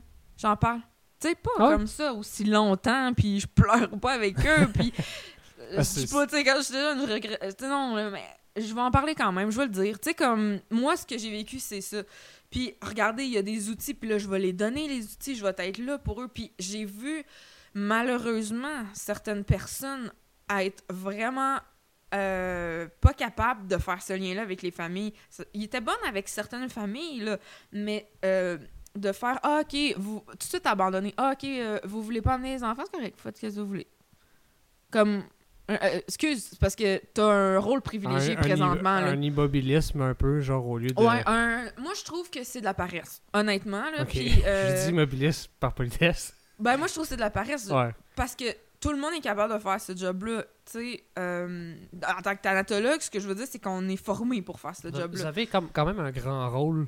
Puis le- si tu choisis de pas en parler plus, puis de pas essayer d'éduquer, c'est pas parce que t'as pas été bien euh, éduqué à l'école. C'est vraiment parce que tu choisis de pas le faire. Ouais. Pour X raisons. Moi, je trouve que c'est pas valable parce que la journée que tu as ton diplôme, je trouve que tu deviens un activiste, si tu veux, pour euh, la bonne mort, entre guillemets, là, pour Ouais. expliquer aux gens que, genre, on va bien faire notre job, on va prendre soin de l'être que vous aimez, puis qu'aujourd'hui, vous avez pris le temps de vous asseoir devant moi pour qu'on règle euh, la paperasse, puis les, le- le- les funérailles en tant que telles, puis on va prendre le temps. Vous êtes comme un peu On des. va, on va pas faire, euh, ben là, check, euh, dans 15 minutes, je rencontre une autre famille, hein. Ouais. Hey, excuse-moi, on n'est pas au McDo, là. Ouais, Puis genre, c'est un contexte que le deuil, ça se règle de façon... Il n'y a pas une recette. Mes parents auraient pu me proposer un psychologue puis que je refuse. J'aurais aimé ça qu'ils le fassent. Mais honnêtement, je pense que j'aurais refusé, OK? Là, tu vois, moi, j'aurais aimé de l'honnêteté. De, de mes parents. Ouais, parce que toi, Ouais. t'as tellement une expérience opposée à la mienne, tu sais. Mais c'est fou, tu sais, parce que c'est ça que tu vois que il y en a pas de bonne recette pour vivre un deuil, mais il faut essayer d'avoir le plus d'outils possible en notre possession pour pouvoir au moins faire un choix si on veut Mm. éclairer ou juste avoir la possibilité de faire le choix Vous éclairé. jouez comme, tu sais. comme vous jouez, vous jouez comme. euh, puis je mets les conseillers aux familles là-dedans. Ceux qui sont pas nécessairement des thanatologues. Ouais. Euh, vous jouez comme un genre de rôle d'amortisseur. Je sais que Ouais.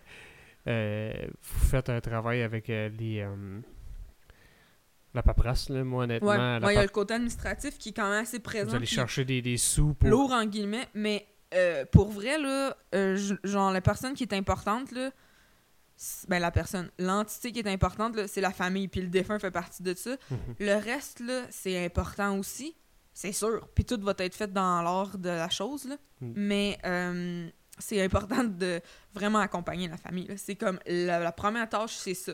Ouais. Puis les euh, accompagner, ça veut pas dire diriger. Ça veut dire tes accompagnes, puis ils vont prendre leur décision. S'ils veulent vraiment pas voir le défunt, je vais jamais forcer une famille. Mais je veux qu'ils comprennent pourquoi est-ce que je pense que c'est important. Parce que si un jour ils en discutent avec quelqu'un d'autre, ben peut-être que via moi, là, ils vont avoir convaincu quelqu'un sans s'en rendre compte, même si eux, ils ont fait le choix contraire.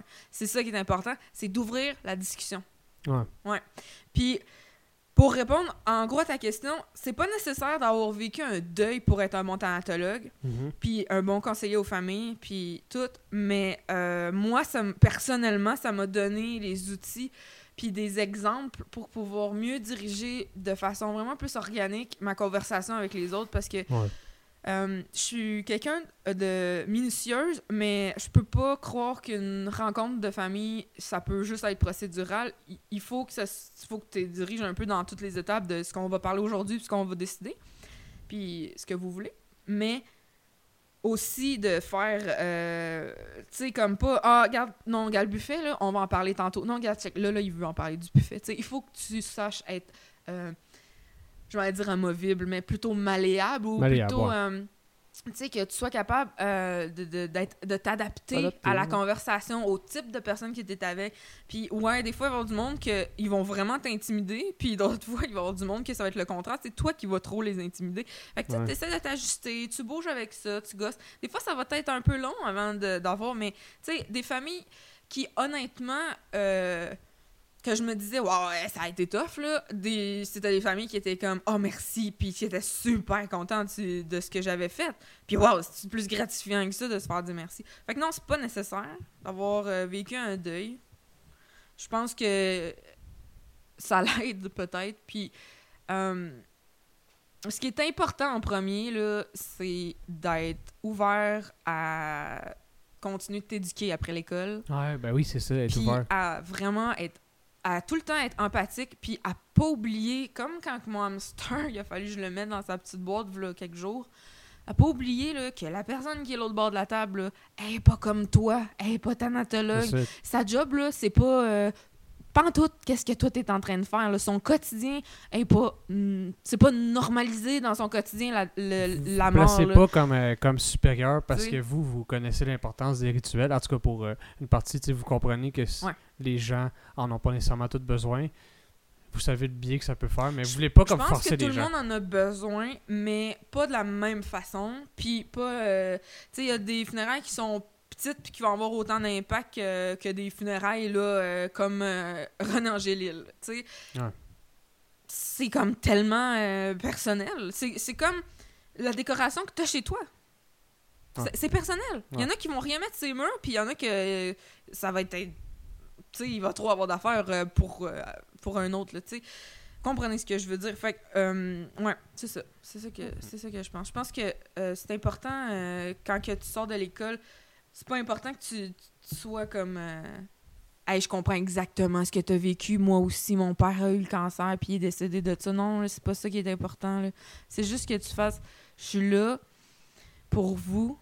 Je vais faire tout ce que je peux pour vous aider. Puis aussi, euh, regardez ce que moi j'ai comme connaissance, puis tu sais, de rassurer les gens.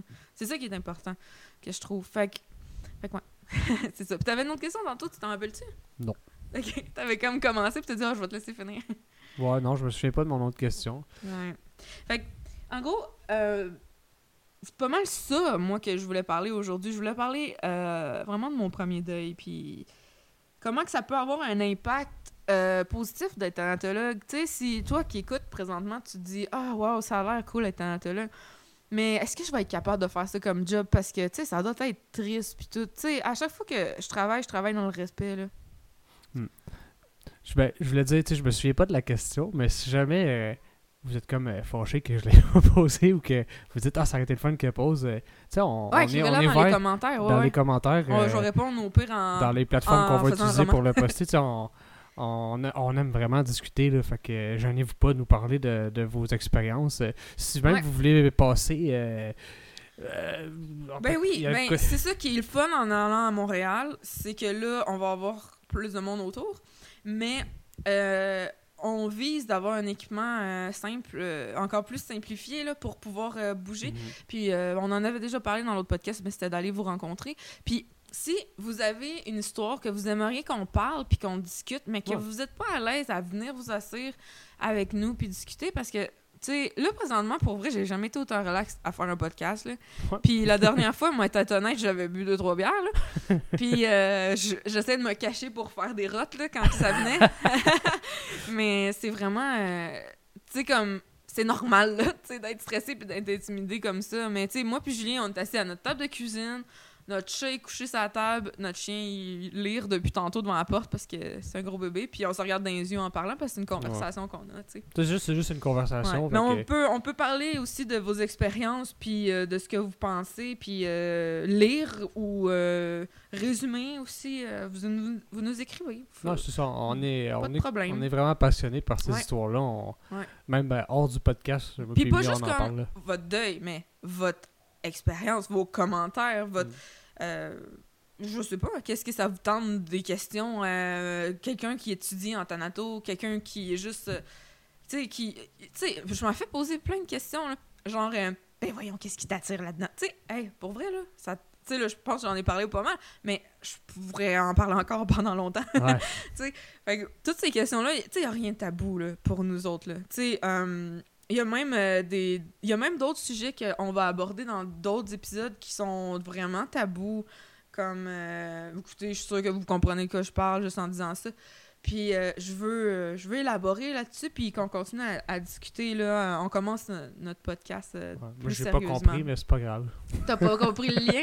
non. Ben, en tout cas, c'est pas grave, ça sera une surprise. Peut-être le prochain épisode, Même ça moi, être vais ça. Je vais, faire, je vais faire des recherches pour le prochain épisode. Ça sera peut-être un petit peu plus sérieux, peut-être un petit peu moins, un petit peu plus de recherche en arrière, puis moins de, de, de juste euh, parler de mes Ouais, ça, expériences. je, vais, je vais être ta On en a recherchiste. d'autres. euh, ouais, tu vas être ma recherchiste. On a d'autres expériences avec les, les défunts aussi. Ouais. fait que- Donc, c'est ça. euh, J'espère euh, que où que vous soyez, puis peu importe l'heure qu'il est, vous passez une bonne journée, une bonne soirée, une bonne nuit, un bon matin. Puis, oubliez pas que si vous parlez du, de la mort, puis que vous continuez à en réfléchir, à un moment donné, euh, vous faites le deuil de votre propre mort qui va aussi se produire. Puis, euh, je pense Mhm. que c'est comme ça qu'on peut euh, mourir en paix.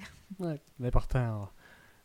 Je pense que moi aussi, j'ai beaucoup appris. tu sais, J'ai été proche de ton parcours euh, en thanatologie, puis ça m'a appris. euh, ça peut être paisible, la mort. Il y a de quoi de paisible, puis euh, je trouve ça bien Ouais. de- de- d'avoir. euh, croyant ou non, peu importe la position qu'on a. Personnellement, je suis pas croyant, mais je trouve qu'il y a tout le temps quelque chose de paisible dans la mort. Puis euh, je trouve ça beau, des fois. Puis c'est Euh. pas parce qu'on n'est pas euh, croyant qu'on peut pas euh, avoir besoin d'un rituel. Ouais, puis c'est ça qui est important. Je, sais, je parle par expérience personnelle, mais quand on a un, un- un- un parcours euh, agnostique ou athée ou les autres branches que je connais moins, mais euh, euh, on- surtout dans notre société, je pense que on va beaucoup dans le pratique puis dans les choses qui sont qui nous donnent une vérité complète. Puis la mort, ben c'est pas ça. Puis que ce soit une question de vie après la mort, je pense que c'est pas ça, mais c'est juste que c'est dur de se poser, de se penser sur quelque chose d'aussi volatile, d'aussi euh, pas certain que la mort, de se pencher puis d'avoir des vraies réponses. Là. Il y a des discussions sur la mort euh, qui peuvent s'obstiner puis finir en coup de poing parce que c'est tellement violent, mais je veux dire, c'est Ouais. c'est de quoi qu'il faut se pencher pareil, tu sais. euh, C'est pas parce que tu qu'on est une personne athée, agnostique, qu'on peut pas avoir de spiritualité euh, face à la mort. Puis là, c'est très personnel pour moi, mais moi, je voyais ça comme une forme de faiblesse, tu sais. Je pensais que avoir une spiri- spiritualité, c'était une forme de, de tone down, mais c'est pas vrai. tout cas, non, ben non, parce que c'est pas parce que. euh, C'est un bon- euh, Ce que je disais quand que j'avais euh, décidé de, de plus croire en Dieu, ben. À, à 8 ans à peu près, ben, tu sais. euh, je vivais pas mieux mon deuil. là. Mm. Tu sais, ça n'a ça pas, ça pas de lien. Tu sais, c'est très personnel. euh, notre façon euh, qu'on va avoir à dealer avec, euh, avec le Mm. défunt. Puis même si je pense vraiment qu'on peut tous mourir en paix, je pense aussi que on n'a pas toujours le choix. Puis que même si on met tous les efforts puis qu'on suit la recette euh, ultime qui comporte entre autres la communication, ça se peut qu'on ça se peut que ça soit difficile pareil, mais tu sais, il Ouais. y a pas de quoi de beau aussi là-dedans de les difficultés, les échecs, la lenteur des fois euh, de l'ascension de quelque chose de- qui est vraiment tough. Tu sais, c'est de ça qu'on apprend. Ouais, si ça t'appartient, un coup que tu as passé une, une- un coup qu'on a passé le- la mort, de les expériences que tu as après, ils t'appartiennent parce qu'il n'y a aucun système qui fait que tu peux passer mieux. Ben, à mon avis, là. En tout cas, ça va être un sujet pour une autre fois. Ouais, on en a pas mal à dire. Fait que, euh, euh, ben c'est ça. Fait que merci d'avoir écouté jusqu'ici, mon Dieu. Puis j'espère, euh, j'espère que, je sais pas, j'espère que ça vous a fait du bien. hein. ben oui, Parce que nous, ça, ça nous a fait du bien. ben oui, ça nous fait du bien. Puis euh, on espère vous entendre. Puis euh, Oui, s'il vous plaît, on se revoit, euh, on se revoit euh, à la semaine, ben, la semaine prochaine. Une j'aimerais ça fois. dire ça, mais en tout cas, on se revoit pas dans plusieurs mois, ça c'est sûr. Parce que ça. là, euh, en plus, notre setup, il est bien. Que, Ben, euh, prenez soin de vous, puis euh, on se revoit euh, une autre fois. Bientôt. C'est ça, bientôt. Ouais. Bye! Bye.